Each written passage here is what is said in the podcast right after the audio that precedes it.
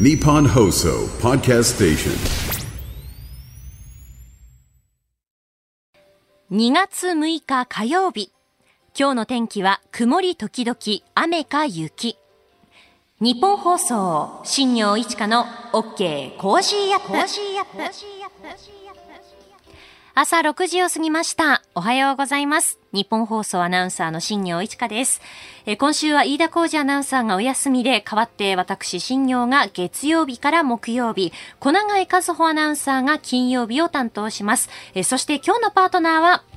おはようございます。日本放送アナウンサー東島えりです。よろしくお願いします。いしますいや、昨日のお昼前ぐらいから雪が降り始めて、うんで、夜には東京23区にも大雪警報が出されて、はい。雷が鳴ってと、うんびっくりしましたよね。大荒れとね、なってしまいましたけれども、うん。まあ、この時間ですね、はい。埼玉県北部を中心に雪雲がかかっていまして、はい。この雪雲がこの後ゆっくり南下する見込みです。通勤通学の時間帯は雨が中心になるという予報になっていまして、この雨がみぞれになる可能性もあります。うんここからちょっと心配なのは、はい。気温が低い状態続いていますので、積もった雪がシャーベット状になってしまうというところ、歩き方、まあ、朝ぼらけでもね、ペンギン歩きと言ってましたけれども、慎重に行動するようにしてくださいね。そうですね。あの、濡れたところがまた凍るということもあって、パッと見ると、まあ大丈夫かなと思って歩いてみるとつるっといってしまうこともあるので、ぜひね、その路面の状況、特にその、例えば横断歩道の白い部分だったりとか、マンホールとか、あと階段、うんあの、危ないところありますので、足元くれぐれも、えーお気をつけください。あなたのお住まいの地域いかがでしょうか？ぜひメール、ツイッターでもね、あ、X か、メール X でも、あの、状況を教えていただければなと思います。さあ、それではここで新宿駅で取材中の日本放送、後藤記者に、えー今どうなっているのか聞いてみましょう。後藤さん。はい、おはようございます。おはようございます私は今、新宿駅の南口の改札付近に来てます。あの5時半頃からですね、はい。あの通勤や通学の方が少しずつ増えてきた印象です。ええで今気温は2度、だいぶ寒くて風が吹くとビューッとするので、あのマイク持ってる手がですねすぐ冷たくてかじかんできて、な感覚がなくなってくるようなうん。感感じです。雨や雪は降っていなくて、はいまああの大きな混乱もこの駅周辺にはないという状況ですね。で、あの駅しあ駅の外側出てみますと、はい人が通るところではまあ除雪がされていて、まあ道の端にですね雪があ積まれているような状況。で今あの東島さんの話にもありましたけど、はいまあかなり雪がシャーベットちょっと踏んでみますね。水分も含んでますよね。はい、うん。でだいぶ水分含んでいるんで、まあ、あのかなりですねあの滑りやすい状況になっているのかなと思います。であの実際私は4時過ぎにですねこの青梅街道を通って新宿駅に向かったんですけども、はい。まあ、新中野駅近くでトラックを含む車3台が、まあ、おそらくスリップと見られる、えーが原因と見られる事故があったりして、はい。まあ、お車運転中の方ぜひ気をつけていただきたいなというようなところですでそれからですね電車に関する情報をここでお伝えしますと、まあ、首都圏の JR、え私鉄各線、まあ、大きな影響出てないんですが青梅線のですね青梅と奥多摩駅間それから八高線八王子と駒川駅間中央本線の高尾から先の大月までそれから横浜線の橋本と八王子の間というところが運休となっているそうです、まあ、私鉄等々には今運休出ていないというところです。ちなみに空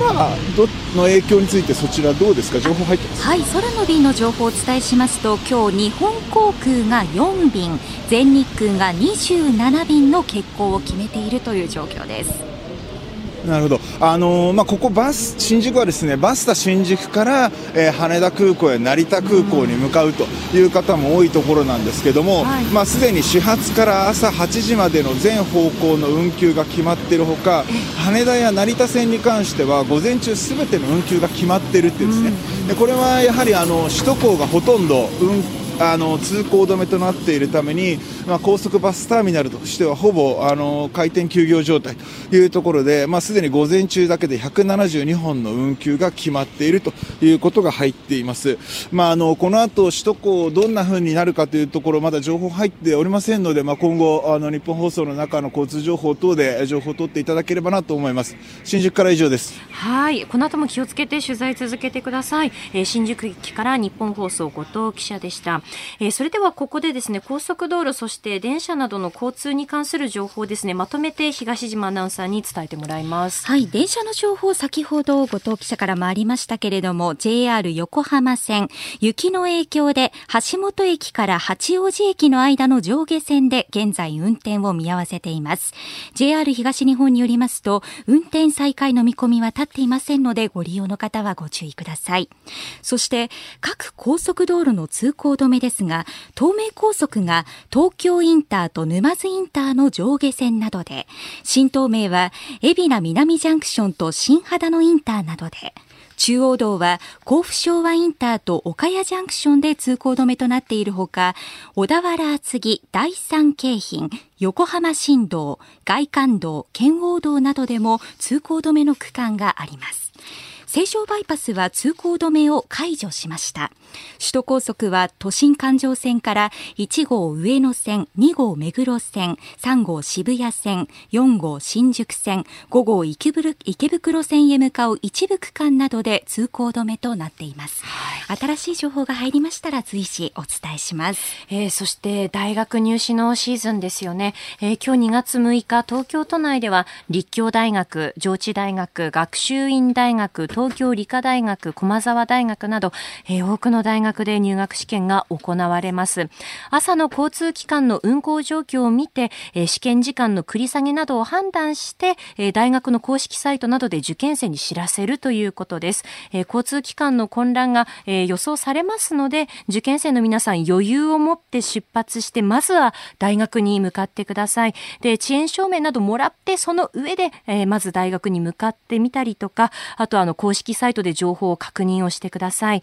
えー、新行市佳の OK Cozy Up、この後8時までの生放送です。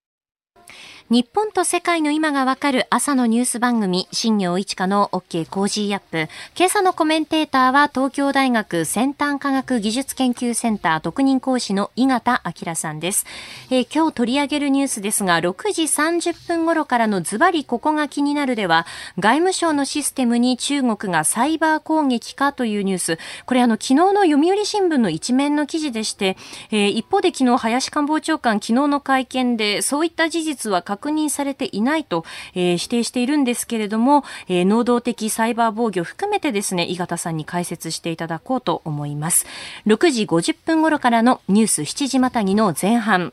アメリカのトランプ前大統領、再選した場合、中国製品に60%を超える関税を検討すると述べるというニュース。えー、7時またぎの後半は首都圏の雪の最新情報をお伝えします。えー、新宿駅から報道部の後藤記者、えー、神奈川県能登危機管理防災課長、埼玉県災害対策課佐保副課長に、えー、またつないでお話を伺っていきます。7時10分頃からのおはようニュースネットワーク、関東甲信地方大雪の恐れ、えー、気象協会とつないで雪のピーク、そしてこれからどうなるのかといった部分も伺っていきます。二つ目のニュースは、セキュリティクリアランス創設法案、えー、今月下旬に国会提出へというニュースです。7時30分頃、ニュースプラスワン、岸田総理大臣がイタリアのメローニ首相と会談。7時40分頃、ここだけニューススクープアップは、AI の安全性をめぐる標準化について、井形彬さんに解説していただきます。ニュースに対するご意見などメールと X でお送りください。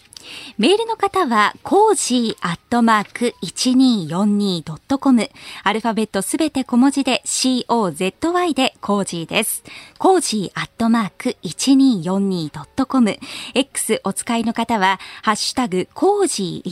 1242、ハッシュタグコージー1242をつけてポストしてください。ニッポン放送新行市佳の OK コージーアップ。この後8時まで生放送です。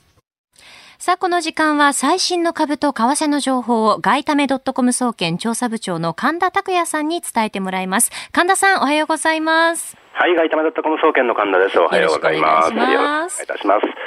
えー現地5日のニューヨーク株式市場のダウ平均株価は、前週末に比べてえー274ドル30セント安い、えー3万8380ドル12セントで取引を終えました。はい。えーハイテク銘柄中心のナスダック総合指数は31.28ポイント下がって、えー15,597.68でした。円相場は、まあ、前の日の同じ時間帯と比べ約25銭円安ドル高の1ドル148円65銭付近で取引されています。はい。円相場なんですが、まあ、5日のニューヨーク市場で一時148円89銭まで下落して、再び今年の安値を更新しました。アメリカの ISM 非製造業景況指数が4ヶ月ぶりの水準に上昇したことでドルが買われました。FRB による早期の利下げ観測が一段と後退した形です。なお、お FRB のパウエル議長は4日日曜日のテレビ番組で、まあ、3月の利下げ開始の可能性が低いことを改めて強調しました。まあ、このところ市場では、その次の5月の FOMC で利下げが行われるという確率も低下。まあ、これが、あー円安ドル高の動きにつながっています。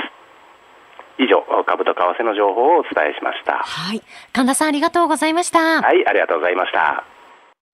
この時間、今日の長官各紙から、えー気になったニュースピックアップしますが、まず一面ですね。えー今朝はバラバラといったところで、産経新聞、えー自民全議員アンケート実施、総理来週取りまとめという見出しになっていまして、えー政治資金パーティー収入不記載事件をめぐってえー総理が自民党所属の全議員を対象とするアンケートについて、今週中に行って来週早々に取りまとめると発えー表明したということですね。え朝日新聞、旧統一教会系から選挙支援森山文科省、えー2021年衆院選という見出しでして、えー森山文部科学大臣が2021年の衆院選で、えー旧統一教会の友好団体から推薦状を受け取り、団体が選挙支援をしていたと、えー複数の関係者が、えー朝日新聞の取材に証言したという一面ですね。えー読売新聞、豚、腎臓、胎児に移植、透析までの代替計画と、えー重い腎臓病の胎児に対して豚の腎臓を一時的に移植する臨床研究を東京慈恵医科大学や国立生育医療研究センターなどの研究チームが計画していることが分かったということですね。えー他特集記事などが一面になっております。でその中で、えー気になった記事なんですけれども、えー産経新聞の東京というところなんですが、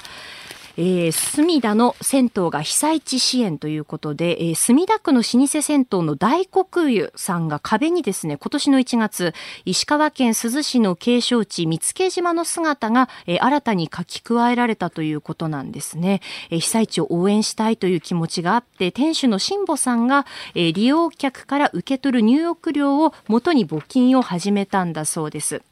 で、これちょっと私読んでいてびっくりしたのが、昔東京で銭湯を開業した人々の多くが石川県を含む日本海側の出身だったそうなんですよね。で、これどうしてかなと思ってさらに深く調べたのが、あの、2014年の6月3日の日経新聞によると、あの、東京戦闘三国志を執筆された笠原さんという方が答えているのが、まあ、あの、都内の戦闘経営者の出身ルーツが新潟、石川、富山3県が9割以上ということで、3県ともその雪が多くて生活が過酷で、えー出稼ぎが多い地域で、銭湯で働く同郷の先輩を頼りに若者が次々と上京したんだと。で、信用金庫もない時代だったので、信頼のおける同じふるさとの出身者が一派として寄り添って、開業のお世話をしたりしたそうなんですよね。はい。ということで、この辛坊さんが、まあ、そのルーツが、まあ、そっちにこう、あるんだというところで、あの、支援をしたいと。だからこの絵を描くといったところの思いが、こう、ふるさとへの思いというのがこう、感じられて、あ、素敵だなというふうに思ったんですよね。辛坊さんの、あの、祖父、おじい様が今回の地震で液状化などの被害に遭った新潟のご出身なんだそうですね。やっぱりその、こう、上京してきても、ふるさ里への思いっていうのは東島アナウンサーも長崎ですし、はい、私も秋田なので、うん、まあ、そういうところはやっぱりこう忘れられないというか大切にしているところですよね、うん、同居というだけで心強さを感じる出会いもありますねそうですよね、えー、大黒湯さん利用者1人当たり520円の利用料から10円を被災地に当てて募金するとのことで今年の3月末まで続ける予定だそうです、えー、ここが気になるでしたこの時間から、えー、登場です。今朝は東京大学先端科学技術研究センター特任講師の井形明さんです。おはようございます。おはようございます。よろしくお願いします。えー、まずこの時間のニュースなんですが、昨日の読売新聞の一面ですね、えー、外務省のシステムに中国がサイバー攻撃かというニュースで、えー、外交上の機密情報を含む外交公電をやり取りする外務省のシステムが中国のサイバー攻撃を受けて大規模な情報漏洩が起きていたことが分かったと。で、昨日林官房長官は会見で、あの、そのような事実は確認されていないと否定はしているということなんですけれど、うん、こういったのが出てきましたね。香典はまずいですね。うん、そうですよね。あの、まあ、防衛省も去年ですかね、あったかなと思うんですけど、それに続いてといったところで、まあ、こういった情報漏洩があると、他の国からすると、その大切な情報を教えても漏れちゃうもんねっていうことになりかねないですよね。そうなんですよね。うん、あの特に香典とかでまずいかなと思うのが、はい、やっぱりその現地で集めた機密の情報が漏れてしまうっていうのももちろんあるんですけれども、ええ、そもそも日本政府がどういうことに関心を持っていてどういう情報を集めているかっていうところまで把握されてしまうっていうのはかなりまずいと思うんですよね。であの先ほども指摘された通り今回だけではなくてやっぱり去年も実は漏れてたっていう話があったりだとかこれ実はずっと言われてきたことなんですよね。はい、日本はサイバーセキュリティは弱い、日本に情報を出してしまうと漏れてしまう可能性が高いなのでやっぱりこれっていうのをこのタイミングでアメリカ側からあの日本が実は3年前にこれリークされてたんだよっていう話をしてきたっていうのは日本さんもうちょっと頑張ってねっていうシグナリングの部分ももしかしたらあるのかななんていうふうに思いながらニュースを見てましたね。あただそんな中でですね今回あの通常国会ではあの能動的サイバー防御のその関連法案の提出はこう見送られているというところであの今日はですねおはようニュースネットワークのところでセキュリティクリアランスについてもあの井形さんに解説していただくんですけれどもそこと合わせてそのまあ能動的サイバー防御の必要性というのもあの今日解説ぜひしていただければなと思います。了解です。はいよろしくお願いします。えズバリここが聞きたいでした。お聞きの配信プログラムはニッポン放送飯田浩司の OK コージーアップの再編集版です。ポッドキャスト YouTube でお聞きのあなた通勤や移動中に最新ニュースを押さえておきたい方放送内容を少しでも早く知りたい方スマホやパソコンからラジコのタイムフリー機能でお聞きいただくと放送中であれば追っかけ再生も可能ですし放送後でも好きな時間に番組のコンテンツを自分で選んでお聞きいただけます。毎朝6時の生放送では登場するコメンテーターの最近の活動はもちろんたっぷりとニュース解説をお届けしています。レギュラーコメンテーターに加えて専門家と随時つないで掘り下げてお送りしています。また株と為替の最新情報もお届けしています。ニッポン放送のエリア内でお聞きの皆さんラジコラジコのタイムフリーでチェックしてください。番組公式 X ではこれから登場するコメンテーターや取り上げるニュースなど最新情報を発信中です。ぜひフォローして番組にご参加ください。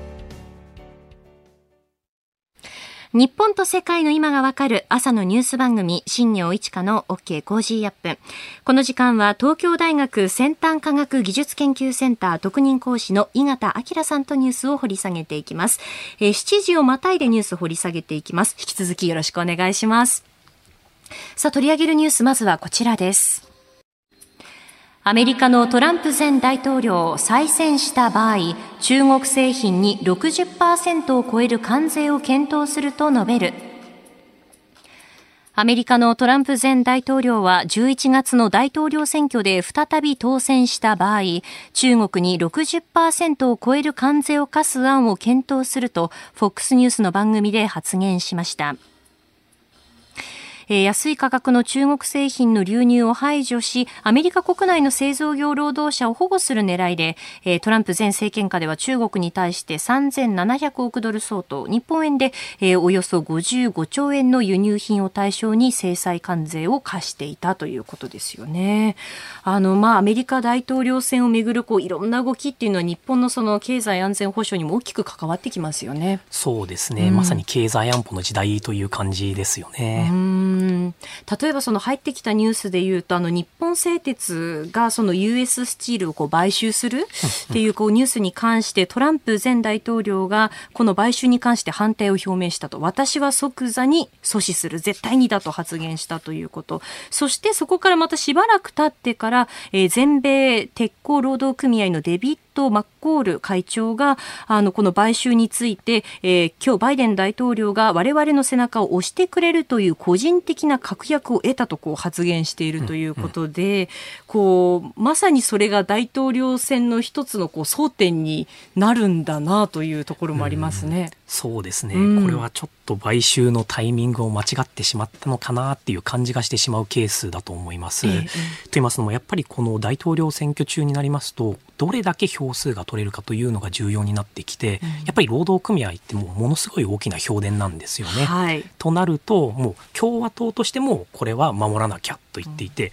実は民主党側でも議員さんもはじめとしてこれは守らなきゃって言い始めているというか言わざるを得ない状況になってしまっているので、うん、このような形で論点化してしまった以上はなかなか難しいんじゃないかなと思いますね。あこのそもそものこのことっていうのはそのまあ成長戦略でもそうですし安全保障でも大切だからっていう部分でこのまあ買収のことっていうのは出てきた話ですよね。そうですね、うん、ただアメリカ側からすると、若干感情論も入ってきてしまってそこが危ないかなというふうにも思っています。はい、というのもあのこれアメリカでどういうふうに報道されてるのかなというのを少し見てみたいんですけれども、ええ、それを聞いてるとやっぱりうまいんですよね。うん、あのどういう言い方をしてるかというと、はい、これが適当な ABC スチールという企業であれば別に売ってもいいと。だからこれは US スチールなんだと。アメリカンスチールなんだと。それを中国とか他の国々に買われていいのかと。いや、日本なんだけどっていうツッコミはあるんですけど、はい、言い方としてはそうなるんですよね。で、さらに言うのが、これはウォールストリート、ホワイトカラーの人たちが自分たちの私服を肥やそうとして海外に売ろうとしているんだと。で、我々ブルーカラーの仕事を守らなければいけないんだと。で、こんなよくわからない国に買われて、で、仕事が日本に中国とかに取られてしまったらダメだろうとや別に日本製鉄 US スチール買ったからって別に鉄の製造を日本に動かそうなんていうことは全く言ってないですし、うん、本来であれば日米同盟国なんで、はい、経済的な協力はどんどん進めていけばいいはずなんですけれども、うん、まあ、向こうのロジックとしてはこれは絶対に止めるべきだ。ブルーカラーの我々の仕事を守れというようなことになってしまっていて、えー、こうなってくるといくらもうロジックで勝負しようとしても、はい、もうちょっと対抗できないかなっていうようなところまで来ちゃってるのが少しいい懸念してますね。あ本当にまさにタイミングがっていうところなんですね。そうですね。うん。あと、それこそね、あの、TPP が、まあちょっとなかなか難しい、アメリカを交えて難しいというところで、こう新しく IPEF っていう枠組みができたかなと思うんですけど、このあたりというのもどうなってくるかっていうのは、どうなんでしょうね。そうですね。これも TPP も、あの、最初はアメリカが言い出しっぺのはずだったのに、はい、国内で争点化してしまって、結局入れなくなってしまったと。で、いまだに民主党の方と話したりすると、TPP 本当は入りたいんだけどねと言いつつ、はい、やっぱり入れないようなもう政治状況になってしまってるんですよね。なので苦肉の策としてバイデン政権が行ったのが今回の IPEF 新しい枠組み作りましょうと。そうするとやっぱトランプからすると嫌ですよね。なんでバイデンなんかが作ったものに我々は入っていないとダメなんだと。これはもう抜けてやれと。いうことになっても何もおかしくないとは思うのでその意味ですとやっぱりトランプ大統領が再選した場合にはかなり日本にとっても経済的に影響のある外交政策を取ってくると思って間違いないと思いますね。うん、そうなった時今もしトラっていう言葉もよく聞こえるようになりましたけれどそういった部分も想定した上でどうこう交渉していくかっていうのはもう考えなきゃいけない段階なんですかね。そうですね。まあまだあのかなり時間があるので、はい、最終的にあのどちらが勝つのかというのはまだ分かってはいないですけれども、えー、もうバイデン VS トランプという構図に関しては何かとんでもないことが起きない限りは基本的にもう固まったというふうに言っていいと思いますので、うん、そうなりますとどちらになってもある程度対応できるような戦略を練っておくというのは、まあ、政府レベルでもそうですし、はい、あと民間レベルでも考えて考え始める必要があるんじゃないかなとは思いますね。民間レベルでいうと例えばどういったことが挙げられます？やっぱりアメリカからの関税がどうなるかっていう話であったりだとか、はい、あのまあ、そのあたりですかね。やっぱりアメリカ市場へのアクセス、うん、アメリカとの共同研究、はい、そしてアメリカが中国に対して行う政策によって日本が間接的にどういう影響を受けるのかといったようなところまで見る必要があると思います。はいえー、まずはこの時間アメリカの大統領選挙が、まあ、日本に与えるその経済安全保障の問題についてですね、えー、解説をしていただきました。ニッポン放送、新行市佳の OK コージーアップ。改めておはようございます。ニッポン放送アナウンサーの新行市佳です。えー、今週は飯田浩司アナウンサーがお休みでして、代わって私新行がお届けしています。えー、そして今日のアシスタントは、おはようございます。ニッポン放送アナウンサー東島衣里です。えー、今朝は東京大学先端科学技術研究センター特任講師の井形明さんをコメンテーターにお迎えしています。えー、まずはですね、この時間は首都圏の雪に関する情報ををお伝え伝えしようと思います。はい。現在も埼玉県北部を中心に雪雲がかかっている状態で、この雪雲がゆっくりと時間をかけて南下する見込みです。通勤通学の時間帯、そろそろ家を出るという方も多いかと思いますけれども、雨が中心になってくる予報になっていますが、みぞれになる可能性もあります。時間にゆとりを持って、そして足元に十分に気をつけて、通勤通学するようにしてください、はい、気温が低い状態が続いています。この時間も日本放送屋上の温度計で2.5度です。シャーベット状に雪がなっているという状況ですので踏みしめるように歩くようにしてください、はい。えー、それでは続いて新宿駅で取材中の日本放送後藤記者と、えー、つながっています。後藤さん後藤さん、はい、はい、えー、私今、えー、新宿駅の南口にあるバスタ新宿高速バスターミナルに来ています。えっと、外はですね、小雨になってまして、まあ、風が少し冷たく感じるといったところになっています。で、あの、新宿駅を通る電車自体はおおむね通常通りということで、大きな混乱はなかったので、こちらバスタの方に移動してきたんですけど、はい、このバスタ新宿、甲州街道に面してます。で、ここを通るトラックの10台に1台くらいはチェーンをつけて走っているような状況でしたね。で、あの、さてこちらバスタ新宿なんですけど、今4階にいてこちら、あの発着ロビーといいますか、はい、なっていまして、まあ、4時40分の始発からほとんどのバスが運休していますでこちらから見えるバスロータリーではですね、えー、係員の方がスコップで、まあ、雪をかき集めてまあ、再開に備えて準備をしているという状況です。うん、であの係員の方にお話を伺うと、い、つもこの時間ですね多くの人で溢れているそうなんですね。というのも、まあ、羽田空港行きが10分おきであったり成田空港行きが20分おきであったりというところなんですけど、まあ、今日はまばらであのターミナルの待合室にもちらほらと人がいる程度です。うん、であの外国人の観光客の方が多くてですね、えー、まあ、英語とか中国語とかで係員の方に情報を聞いているという姿がありました。あの韓国に帰る予定だったという方はですね、まあ、これから電車に帰ってあの空港に向かいますという話も聞けました、まあ、結構あの係の方が丁寧にね対応されているので、まあ、大きな混乱は起きていないんですけども、一部のお客さんはこの出発ロビーで、まあ、バスを待つしかないということで待っているという方もいるというバスタ新宿です。はいえー、新宿駅で取材中の日本放送後藤記者でした、えー、お聞きの日本放送では普段から安全安心の報道を心がけていまして首都圏の1都3県と防災協定を結んでいます。今朝は神奈川県と埼玉県の担当部署を結んで、えー、今回の雪に関する最新情報を伝えてもらいます、えー、まずは神奈川県です。暮らし安全防災局防災部の能登危機管理防災課長です。おはようございます。はいおはようございます。よろしくお願いしますはい、よろしくお願いいたします。えー、まず神奈川県内のその降雪状況というのを教えていただけますでしょうか？はい、えっ、ー、と県内はですね、あのほぼ全域でも、えー、雪が降っていない状況になっています。ええはい。路面の状況などはいかがですか？あ、えーと、路面の状況はですねあの雪が残っているところがありますので、はい、あの路面凍結などには注意をしていただきたいと思います、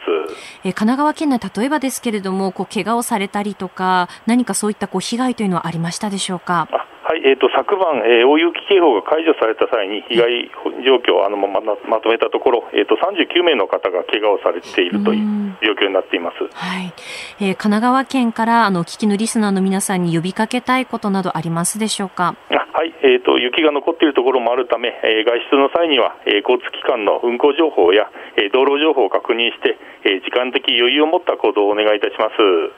はい、えー、神奈川県暮らし安全防災局防災部の能登危機管理防災課長でした。ありがとうございました。はい、はい、ありがとうございました。えー、続いては埼玉県です。埼玉県災害対策課佐保副課長です。おはようございます。あ、おはようございます。よろしくお願いします。よろしくお願いします。えー、まずは埼玉県内の降雪状況を教えていただけますか？えー、埼玉県内も今、ほとんどもう降っていない状況になってございます。うん。あの積雪など路面の状況というのはいかがでしょうか？えっと、浦和で、えー、数センチ積もっているような感じでございまして、うんうん、えー、秩父の方ですと、あのー、24センチっていうような積雪の記録がございます、うん、埼玉県内の何かその怪我をされた方であったりとか被害の状況というのは現在いかがですか？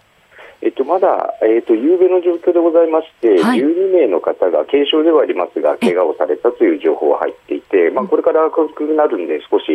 増えてくるのかなというところは懸念しております、うんうん、えー、埼玉県から今あの、お聞きのリスナーの皆さんに呼びた呼びかけたいことございましたら、お願いします。えっと、大雪注意報は解除になりまして、今後の大雪の恐れというのはなくなりました。はい、しかし、あの日陰ですとか、え歩道ですとか、雪が当然残っておりますので、また凍結しているところもございますので、はい、まあ、歩行される時の転倒ですとか、車のスリップ事故には十分ご注意いただければと思います。はいえー、埼玉県災害対策課佐保副課長でした。ありがとうございました。ありがとうございました。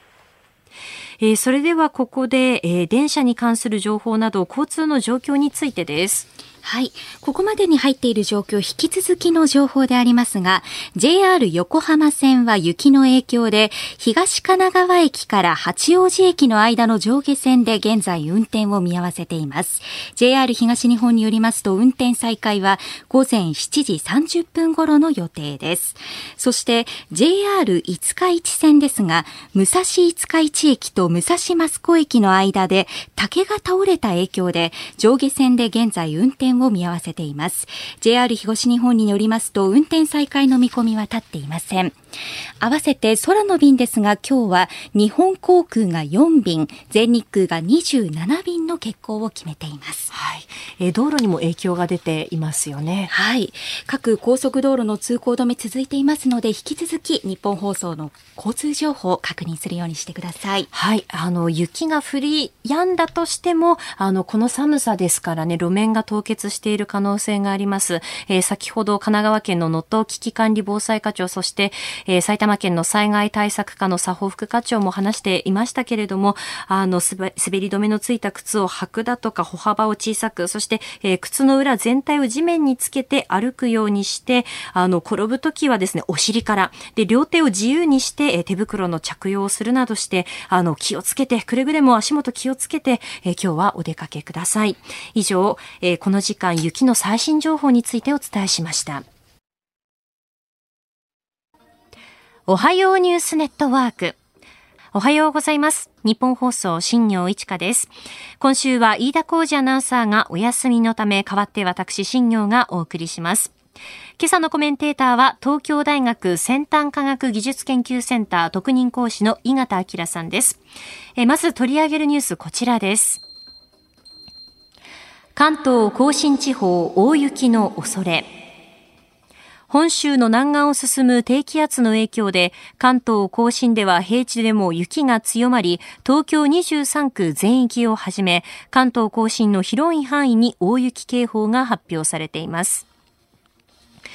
えー、ここで最新の状況を日本気象協会の伊藤智博さんに伺います。伊藤さんおはようございます。はい、おはようございます。よろしくお願いします。ますえー、まず現在の全国の雪の情報を教えていただけますか？はい、えっ、ー、と雪や雨はですね、えー、山陰から北陸とそして関東甲信、それから東北南部にかけてが雨や雪の降っているところのエリアになります。うん今のその状況からすると今後の雪の降り方というのはこうどうなってきますか？はい、あのまあ昨日はですね関東甲信中心に大雪になりましたけれども、はい、峠はあの超えております。うんうんうん、であの降り方としてもだんだんと弱まる傾向ですが、えええー、関東甲信とあと東北南部、まあ特に太平洋側の方ではですね今日のお昼ぐらいまではですねこの雨や雪の降りやすい状態が続きます。まあ午後入ってからまあだんだん曇り空少しずつですけど天気は回復に向かうという流れになると思います。気温についてはいかがでしょうか？はい、えー、午前6時の気温今1度から2度台ということですが、はい、ここからはあまり気温が上がりませんで、はい、最高気温5度から6度くらいと、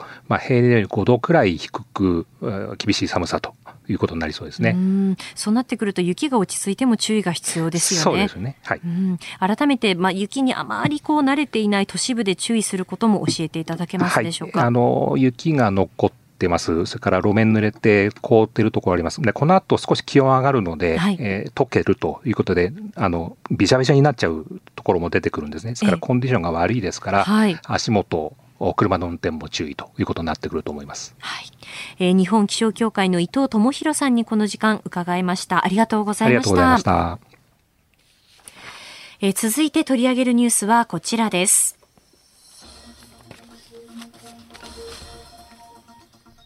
セキュリティクリアランス創設法案、今月下旬に国会提出へ。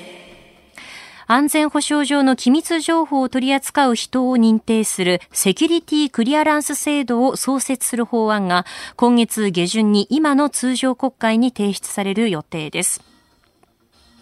えー、政府が機密情報を取り扱う人を認定する制度のことをセキュリティクリアランスというというのは、あの、よく説明でも聞くんですけれども、まあ、具体的にどういった人がこう対象になってくるのか、どういう情報を扱うのかといった部分、改めて、あの、初歩的なところになりますけれども、そこから教えていただけますか。あ、了解です。はい、確かにあの、クリアランス、クリアランスって言うんですけど、結局、うん、結局何なんだっていうのは分かりにくいと思うんですよね。はい、で簡単に言ってしまうと、今までは政府にとって重要な機密情報というような中でも例えば防衛だったりだとか、はい、テロだったりだとかっていう、うん、いわゆるかなりハードな安全保障の情報についてはちゃんと信頼できる人にしか情報を共有しないようにしましょうねという制度は前からありました。はい、となるとこの情報が必要な人っていうのは基本的に政府の中でも例えば防衛省だったり外務省の人たちだけであって、うん、じゃあ経産省とか財務省の人がこの情報を知る必要あるかって言ったらそうではないので、うん、そうなると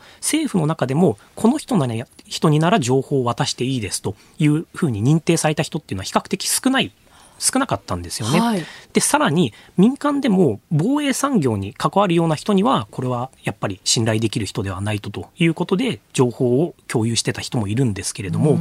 今回これだけじゃダメだろうとまさに経済安全保障に関わるような情報例えば先端科学技術で軍事転用が可能になってしまうようなものであったりだとか、あるいはサプライチェーン上の情報グローバルでどうなってるのかっていうのはこれはかなり分かってしまうと脆弱性がどこにあるかというようなことも見えてしまうので、はい、そういう経済安全保障に関する情報も政府内でそれを扱う人々、それこそ経産省とか財務省の人も増えてくると思いますし、はい、また民間企業で関連するような研究開発をやっているようなところで所属する人にも付与していこうというような制度になっていますね。うんうん、この制度をその、まあ、使っていくっていうことになるとその扱う人というのをこの人は信頼できる人ですよっていうのを認定することがあると思うんですけれどもその認定するそのなんていうんですかね基準っていうのはどうなってくるんでしょう？これももちろん国によってやり方が違うので、はい、日本がどこまで踏み込んでやるのかというところがポイントになってくるとは思うんですけれども、ええ、基本的にはこの人が本当に信頼できるのかということを、まずバックグラウンドチェックっていうんですけれども、はい、調査する必要が出てくるんですよね。え、でこれがアメリカだと結構えげつないこともしていて、はあ、例えばあのポリグラフっていうんですかね、うん、あの嘘発見器みたいのにつなげた状態で、あなたは今借金ありませんかと。あなた実は酒癖悪いんじゃないですかと、麻薬やってたりしたことはないんですかっていうような、かなりこう、プライバシーに関する情報をズケズケと聞いてきて、で、それで嘘発見器がピーとかってなったりすると、あ、この人はちょっと信頼できないから情報共有できませんねということで、クリアランスが付与されなかったりっていうこともあります。で、オーストラリアとかですと、逆にさすがに嘘発見器は辛いだろうということで、ええ、あの心理学を専攻としているような専門家が一緒に同席してあ今目が動いたからこの人嘘言ってるとかこれは本当だなっていうのを判断するというようなことをやっているんですが、え、じゃあ日本がどこまでこの背景調査っていうのをどのような形でやるのかっていうのは今後見ていく必要があると思いますね、うん、その国に合ったやり方っていうのがあるわけですよね。そうですね。多分日本でこれ嘘発見器つけてやりますと言われると、多分だったらクリアランス取らなくていいやってなっちゃう人が増えてしまうと思うんですよね。ええええうん、そうですよね。そしてまあこのセキュリティクリアランス創設法は、まあ今回のまあ通常国会に提出される予定ということですけど、今までそのまあ難しかった背景っていうのは何があるんでしょうか？やはりここの人々のプライバシーの問題というところが一番大きいと思います。ええ、ただし、うん、あの実は今回この法案自民党が政府が出したということにはなってるんですけれども、はい、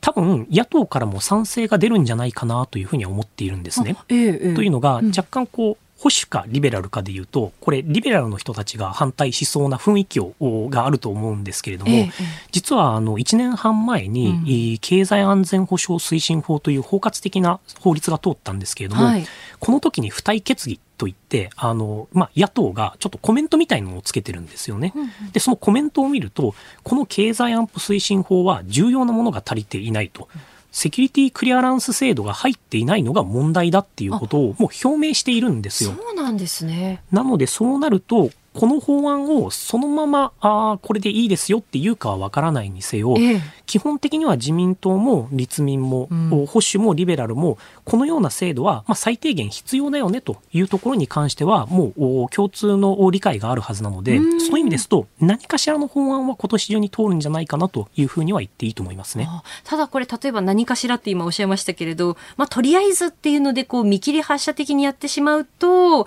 実際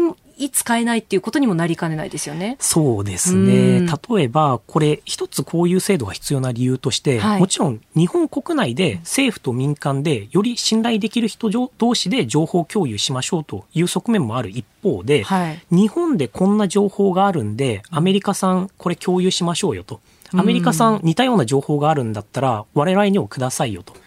オーストラリアもカナダもイギリスも EU もと他国との情報共有をより、まあ、緊密にできるようにするというのが一つの目的としてあるんですけれど、えー、これで他国から見て日本のクリアランス制度って穴だらけだよねということになってしまうと、はい、結局そこの国際的な情報共有に関しては進まなくなってしまうんですよね。なるほど。なんで見切り発車は危ないですね。うん。ちゃんとその中身を議論していかなきゃいけないということです。これで十分かどうかそうですね。で、もう一つ論点になるかもしれないのが、はい、多分罰則のところだと思うんですよ。えー、情報を漏らした場合っていうことですよね。そうですね。うん、これであの情報を漏らしても、じゃああの罰金30万円ですと。いうようなことになってしまうと、はい、果たしてそれで海外から信頼してもらえるのかというところは出てくると思います。他の国だとどういう罰則なんですか？例えば。かなり重たい罰則になってますね。えーえー、あの今回の法案でも一応確か10年と。あ 5, 5年以下の罰則ということにはなっているんですけれども、うんうん、例えば最近あのお隣の韓国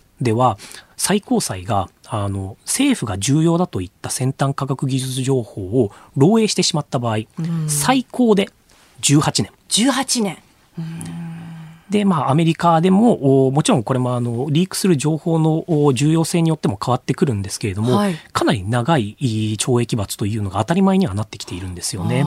ただこれが重すぎると、先ほども言った通り、日本人でそんなことだったら自分が怖いからクリアランス取りたくないとなっちゃう人も出てくると思うので、ここのバランスというのも争点になると思いますね。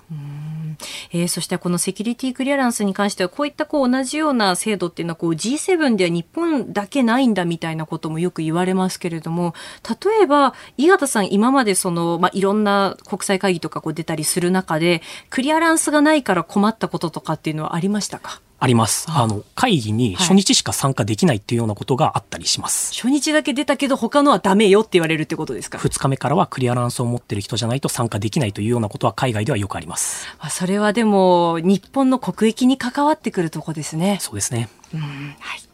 以上、おはようニュースネットワークでした。この時間はニュースプラスワン、え、東京大学先端科学技術研究センター特任講師、井形明さんに解説していただくニュース、こちらです。岸田総理大臣がイタリアのメローニ首相と会談。岸田総理大臣は昨日イタリアのメローニ首相と総理官邸で会談しました。今年6月にイタリアで開かれる G7 サミットに向けて緊密に連携することを確認しました。G7 で結束し、ウクライナへの支援と強力な対ロシア制裁を継続することのほか、覇権主義的な動きを強める中国や中東情勢への対応でも認識を共有したとみられるということですね。はいえー、まずこのイタリアのメローニ首相、去年の12月ですね、あの中国の巨大経済圏構想の一帯一路からの離脱をこう決めたりですとか、あとはこう、日本とイギリスと3カ国で、えー、次期戦闘機の共同開発にもこう参画したというところで、こう、日本と一緒にこう何かをやっていくっていうところがこう進みつつあるのかなという印象もありますが。そうですね、うん、あの初めに当選された時には、はい、かなり保守的なのでどうなっちゃうんだろうっていうふうに心配した方も多かったというのが実情です、はい、ただしやはりあの蓋を開けてみるとかなり外交に関しては現実路線を取ってきたと、うん、あの先ほどロシアの話もありましたけれども、えー、もちろん中国に対してもかなりあの強硬的な外交を行い始めていて、うん、中にはヨーロッパの国々だと、まあ、中国離れてるししかもあのいろいろ物買ってくれるから、うん、まあまあある程度付き合って仲良くしていけばいいよねと。あんまり強硬な外交は取りたくないよねというようなところも多い中で、うんはい、イタリアとしてはやっぱり今の中国の外交は看過できないからもう少し厳しい外交政策を取っていかなければならないと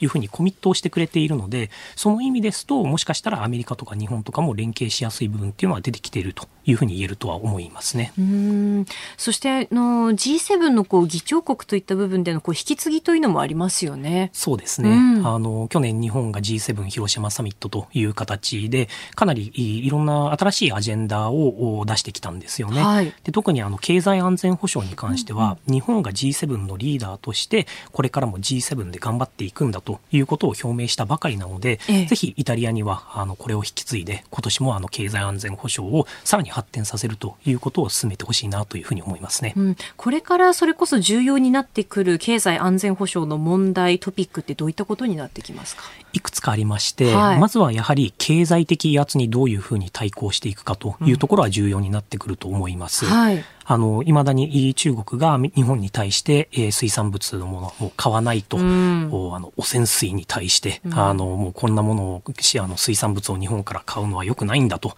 いうことを言って止めてしまってるわけですけれども、はい、あの、まあ、言うまでもないですけれども、IAEA をはじめとした国際機関が皆、これは、あの、問題ないですと言っている中で輸出規制を行っているというのは、これはやはり経済的な威圧に他ならないわけですよね。うん、となりますと、この威圧にどういうふうに対抗していくのかということを考える必要がもう国際社会として出てきているというのがあります、うん、それはもう国際社会として手を取り合って経済的威圧には対抗していくんだっていうことね？そうですね。そしてちょうど去年この G7 の広島サミットで、はい、日本は G7 と連携しながらこの経済的威圧に対抗するためのプラットフォームを作りますということをあの表明しています、はい、ただ表明した後に実際にどれほどそれが運用されてるかっていうのがちょっと外からだと見えにくいんですよね。なので、あの G7 のリーダーであるイタリアには、このフラットフォームをただ作るだけではなく、今年は運用していくというところで頑張ってほしいなと思いますね。他何か経済安保のこう気になる、大切になってくるトピックってありますか？ちょっと複雑になるかもしれないんですけれども、えー、対外投資規制というのは重要になってくると思います。はい、これが対内投資規制というのは比較的分かりやすいと思うんですよね。ええ、例えば日本で重要な技術を持っている企業が海外に買われてしまうと困るので、はい、そこに関しては本当に売っていいかどうかを政府が審査しますというようなシステムでして、これは日本もありますし、え、各国みんな持ってる制度なんですけれども、はい、その逆で対外投資規制ですよね。うん、中国でロシアで問題のあるかもしれない国で先端科学技術なんかを持っているような企業に対してお金を投資するのを規制すべきだという動きが実は今アメリカで出てきていて、実際に少しずつ進んでいっています。でこれなんでそういうことをする必要があるかというと、はい、中国で例えば先端技術を持っている企業にアメリカがお金を入れてしまうと、うんうん、そこで開発されたものというのが中国政府のに、まあ、技術が取られてしまって、はい、で最終的にそれが人民解放軍の近代化につながってしまうというようなことになると、うん、アメリカ人のアメリカ企業のお金で中国の人民解放軍の技術開発をサポートしている、これは何事だということになってしまうわけですよね。なので実際に去年の末、バイデン政権は半導体や AI や量子技術に関して中国企業に対して投資する際には致するような技術、あるいは投資する際には必ず報告しなさいと義務付けるような技術っていうものを今後やっていきますよということを正式に表明しています。で、アメリカが投資しないんだったら、はい、もちろん日本産、あなたも投資もしませんよねと、EU 産、あなたたちも投資しないでくださいよねとなってくると思いますね。あそういった部分もこれからさらに議論が加速していきそうな部分ですかね。そうですね。うん、えー、この時間は岸田総理大臣がイタリアのメローニ首相と会談というニュースから、えー、経済安全保障の気になるトピックについて、えー、解説していただきました。お送りしています、新業一華の OK 工事アップ。この時間のお相手は、日本放送アナウンサーの新業一華と、東島えりがお送りしています。え今朝は東京大学先端科学技術研究センター特任講師の井形明さんです。それでは、この時間、ここだけニュース、スクープアップ。AI の安全性をめぐる標準化。AI 技術の急速な発展に対する期待が高まっている一方で、AI による無断学習や画像生成における著作権の問題、さらには個人情報や機密情報の取り扱いなど、AI 技術に関わる制度的、法律的、そして倫理的な課題への対応が遅れていることが指摘されています。えー、このような AI 技術の問題について明日、えー、国際シンポジウム AI の安全性をめぐる標準化、リスク機会国際協力が開催されるということで、あの、このシンポジウムはコメンテーターのあの、井形明さんの、えー、東京大学先端科学技術研究センター経済安保プログラムと、えー、中日イギリス大使館による共同開催で、イギリスのリンディ・キャメロン国家サイバーセキュリティセンター長官もこう出席されると。はい。えっと、うん、こちら、あの、共催に加えて講演として外務省、サイバーセキュリティ戦略本部、慶応大学も入っていただいている、かなり大掛かりなシンポジウムとなっております。はい。で、えっ、と、このシンポジウムを開催しようと思った一つの理由というのが、ええ、今、各国で AI に対する規制をどうするかというのが、やはり大きな課題になっているんですよね。え、で、これをやっぱり日本国内だけで議論するのではなくて、国際的に一緒に相談しながら話していくっていう場が必要だと思って、まあ、開催させていただいたという背景があります。あの、イギリスは去年の11月に、あの、AI 安全研究所というのを発足したそうですね。はい。やはりこの AI のリスクを考えるときに、様々なリスクがあって、それをどうバランスするかというところが重要になってくるんですよね。うんうん、なので、そのような問題について考えるような、あの、まあ、研究所としてこの AI 安全研究所というのがイギリスにもできましたし、うん、日本でも似たようなものを作る必要があるということが、実はもう去年の段階から、あの、自民党のホワイトペーパーで議論されていて、で、実際今年作ろうというような方向でも動いてはいますね。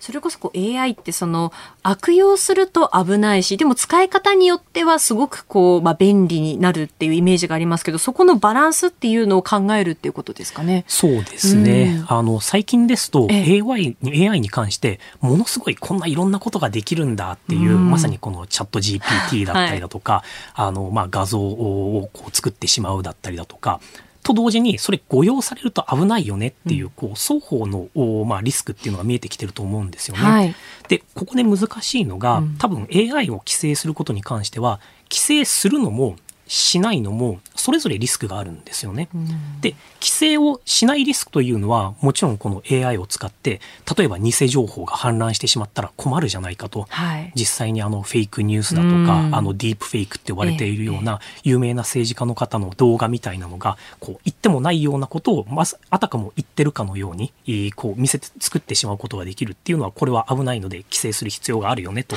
い。う側面もあればただ規制してしまうことによってイノベーション力が阻害れてしまうっていうところもあるんですよね。うん、でこれ多分分かりやすいのが医療の現場で、はい、例えばあの患者の方々のデータをもちろん匿名化した上で AI を使って分析することによってあ実はこういう特徴がある人に対してはこういう薬が効くんだ効かないんだっていうような情報が見えてくると今まで治療法がなかったようなあ病気に関してももしかしたら治療法が AI を使うことによって見えてくるかもしれないわけですよね。うんええ、となるとそれを規制してしまうと本来であればイノベーションが起こって救えた命が救えなくなってしまうかもしれない。はい、ただ、規制をしないで全部オープンにしてしまって、例えばこのデータを匿名化するところが何かしらうまくいかなかったっていうことになると、個人情報が漏洩してしまうリスクがあるというような側面もあるので、はい、このリスクのバランスっていうのが非常に難しいっていうところですね。これ例えば各国でまあいろんな議論がされていると思いますけれども、まあ、あの進より進んでいるというか制度としてあの考えられている国のその政策とかっていうのはあったりするんですか？やはりアメリカはかなり頑張っていますですね。あの、アメリカはもう官民で連携しながら、この AI 戦略、AI 規制をどうしていくかということをかなり前から議論が進んでおりますし、はい、またあの EU でも進んでいます。うんうん、で、これやっぱ国によって若干どこまで規制をするのかっていうところに関して、若干温度感の差があるんですよね。はい、で、日本に関しては、先ほど言った去年の自民党のホワイトペーパーなんかを見ますと、もちろん両方のリスクがあるんだけれども、日本としてはより促進する方向にこうギアを踏んで、あギアを踏んで、あの、もうちょっと頑張っていったらいいんじゃないかというような方向性で提案がされているところですね。うんうん、で、その AI のそのまあ生成、画像の生成とかで言うと、そのまあ災害が起きた時、すごくこう身近に感じるなと思う瞬間が、その災害が起きた時に、そのこう不安を煽るような偽のその画像が、こう X だとかそういった SNS でこう回ってきたりした時にそういうこう本当にこうショッキングな衝撃を受けるその映像であったりとかっていう情報ってあっという間にも拡散されていくなって思いますよね。そうですね。まさにこのディスインフォメーション、偽情報と呼ばれているものに関しては、最近規制が本当に必要とされているところかなというふうに思っています。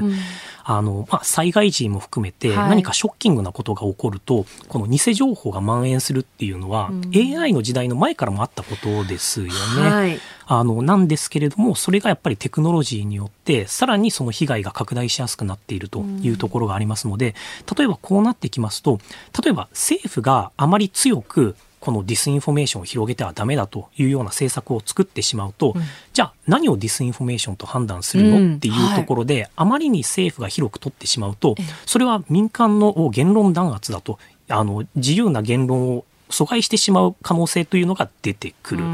ただ、全くやらないと、まあ、これもやっぱり問題なわけですよね。なんで、ここでもそのバランスの問題が出てくるのと、あともう一つ考えうるのは、この情報を、まあ、拡散する場を提供している民間企業ですよね。はい、まさにプラットフォーマー、え先ほど呼ばれた、あの、X だったり、Facebook だったり、 LinkedIn だったり、インスタだったりっていう、まあ、こういうような民間企業が、明らかにこれはおかしい情報でしょうと、偽情報でしょうというものを特定したら、うん、それに関しては、その情報を拡散させないようにするといったような規制が多分必要になってくるんじゃないかなと思いますね。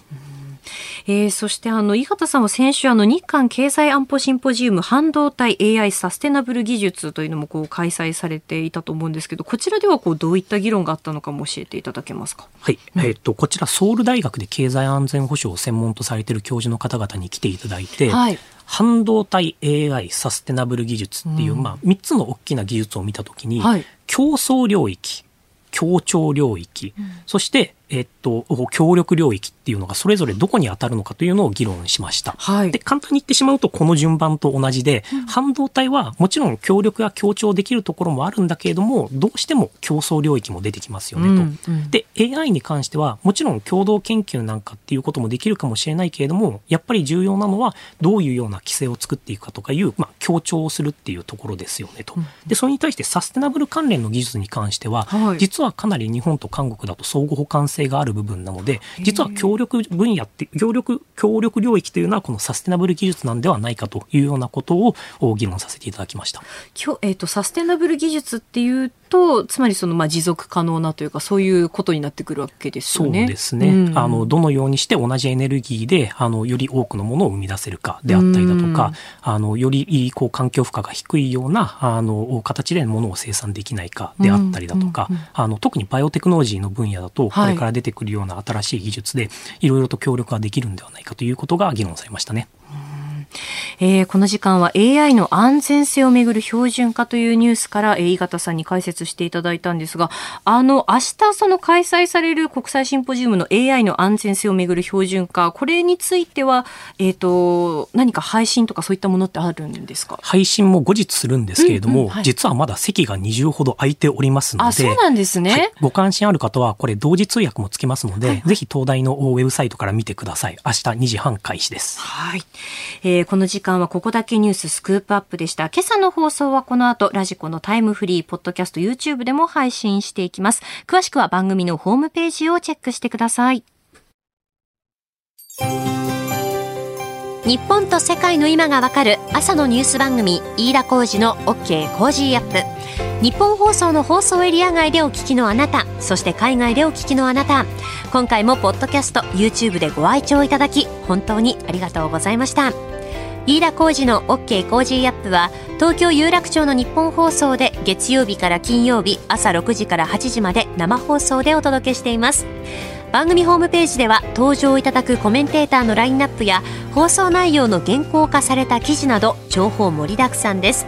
また公式 X では平日は毎日最新情報を配信中です。ぜひチェックしてみてください。そしてもう一つ飯田浩二アナウンサーが夕刊富士でコラムを連載中。飯田浩二のそこまで言うか毎週火曜日の紙面もぜひご覧ください。日本と世界の今がわかる朝のニュース番組飯田浩司の OK コージーアップ。忙しい朝そして移動中ニュースを少し深く知りたい時。ぜひ AM、FM、ラジコはもちろんニッポン放送のポッドキャスト YouTube でチェックしてください。